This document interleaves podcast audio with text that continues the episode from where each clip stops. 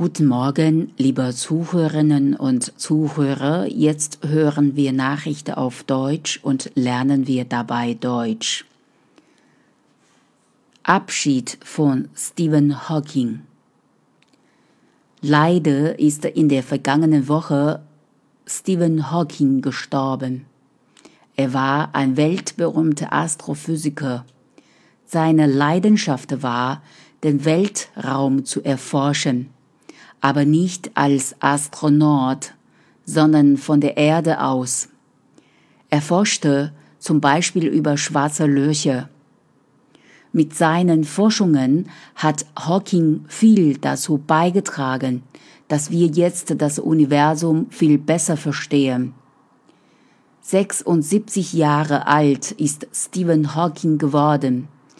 Dass der Engländer überhaupt so alt geworden ist, sehen viele als Wunder. Denn als der Wissenschaftler 21 Jahre alt war und noch studierte, ist er unheilbar an ALS erkrankt. Aber mit großer Willenskraft meistert er sein Leben im Rollstuhl. Obwohl es ihm viele nicht zugetraut hatten, wurde er ein großer Wissenschaftler.